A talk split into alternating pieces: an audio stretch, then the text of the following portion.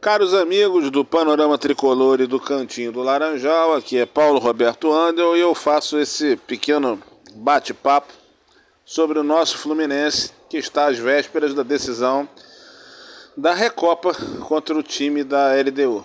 Primeiro falar um pouquinho brevemente do Fla-Flu, uma atuação ruim, mas é bom que se diga, nem de longe foi a primeira. A gente precisa cair na, na realidade dos fatos perceber que o Fluminense está numa descendente desde que foi campeão da Libertadores. A gente precisa corrigir isso muito rapidamente, com urgência urgentíssima para essa decisão da próxima quinta-feira. Enfim, não fomos bem. É, me parece que a, a, a, necessidade de apresentação tardia do elenco titular, né, dos jogadores titulares, por conta das férias, parece ter atrapalhado de certa forma o planejamento, porque logo que os jogadores se apresentaram, imediatamente começaram a jogar porque quiseram, isso foi muito veiculado na imprensa, queriam jogar de qualquer maneira, mas o fato é que o Fluminense está lento, está esgarçado, parece estar sem ritmo ainda, perto do fim de fevereiro do, da temporada, que ainda vai ser longa, né? vai até o final de novembro. E é isso, nós não fomos nem um pouco bem no Fla-Flu, as substituições, especialmente no segundo tempo, eu entendo que o Fernando Diniz se equivocou, não é a primeira vez também. Ele pode ser um grande treinador e é, é vitorioso, conquistou títulos, mas isso não o exime, né? Isso não o transforma em um ser humano perfeito e infalível. Muito pelo contrário. E ele errou e errou bastante. As modificações no Fla-Flu foram pavorosas e também contribuíram para finalizar a derrota do Fluminense. Mas é bom que se diga.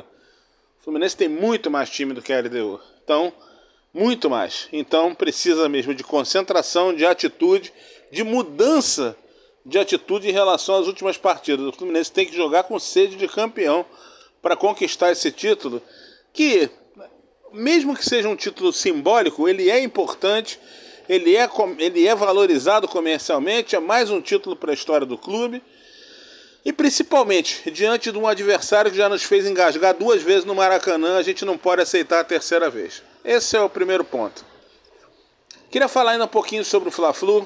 Inclusive, é, houve uma grande repercussão aí na, na chamada mídia social tricolor, nas chamadas redes sociais, é, especialmente de colegas, pessoas queridas de respeito, o caso do próprio Alexandre Vilela e outros e tal, que interpretaram ser uma indignidade a ausência da torcida no Fla-Flu, né, o público de muito diminuto.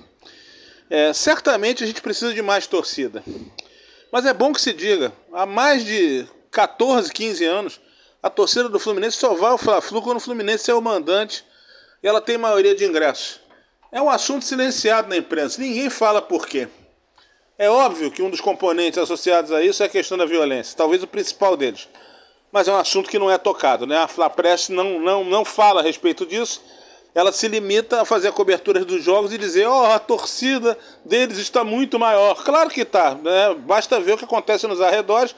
E mesmo nesse Fla-Flu com pouca torcida do Fluminense, olha a confusão que aconteceu do lado de fora do estádio, inclusive com prisões em outros bairros e outras localidades de dezenas de pessoas.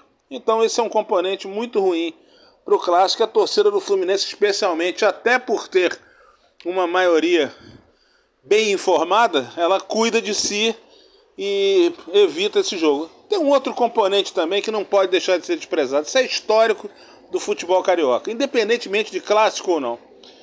Quando o Fluminense está às vésperas de um jogo decisivo, o jogo anterior, seja ele qual for, vai ser desprezado, porque assim, com praticamente todas as torcidas do Fluminense, isso sempre aconteceu. Quem conhece a história do clube não pode, não, não pode, não pode desprezar isso. O próprio Nelson Rodrigues falava isso há 70 anos, né? não é uma novidade para ninguém.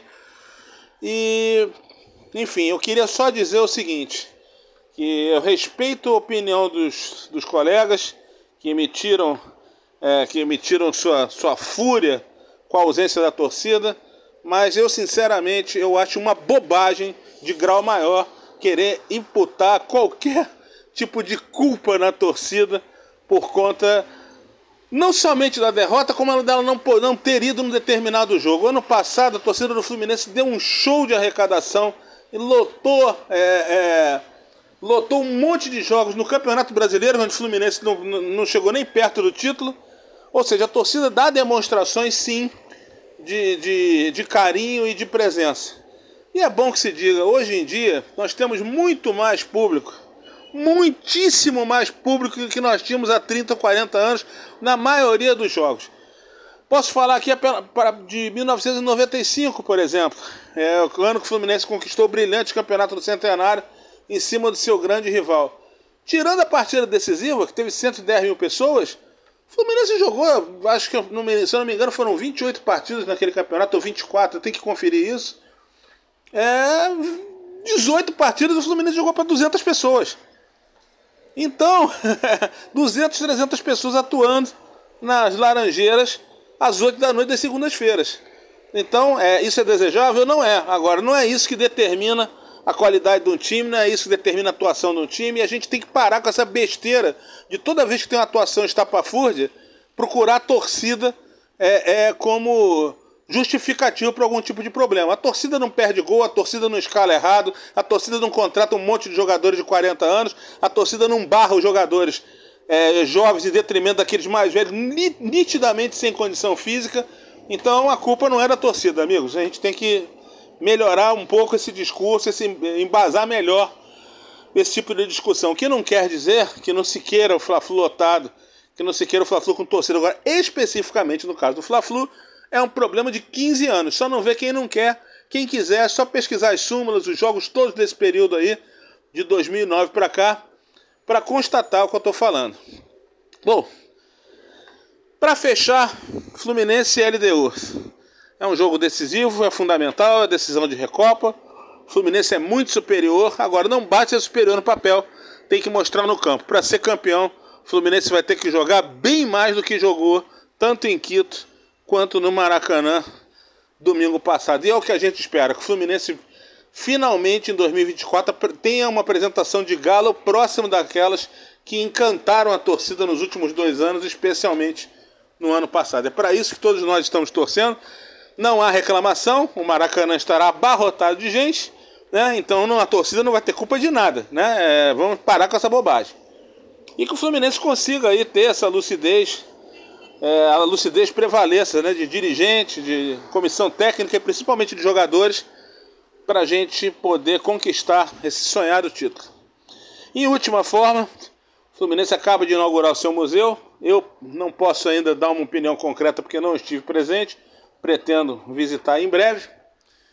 Mas eu espero sinceramente que diante de toda, toda a especulação midiática a respeito do assunto, que o Fluminense tenha feito a preservação de muitos dos seus é, inúmeros troféus, coisa que já não tinha acontecido na transição do, da antiga sala de troféus para o primeiro, primeiro museu. Acho que esse cuidado, espero que esse cuidado tenha sido muito bem tomado. E mais uma vez quero registrar minha, meu, meu lamento profundo por não haver nenhum sinal do Fluminense, nenhuma manifestação para instalar a estátua de Valdo nas Laranjeiras. Essa estátua está pronta, paga e só depende de uma autorização do presidente do clube para ser definitivamente instalada. Até agora o silêncio prevalece e isso é lamentável porque Valdo é um dos maiores jogadores da história do Fluminense, é o seu maior artilheiro, é um símbolo da equipe, né? um ícone dos anos 50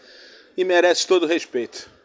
De toda forma, amigos, vamos lá, Fluminense e LDU, rumo ao título da Recopa. Um grande abraço, saudações tricolores, Paulo Roberto Andel, Panorama Tricolor e Cantinho do Laranjal.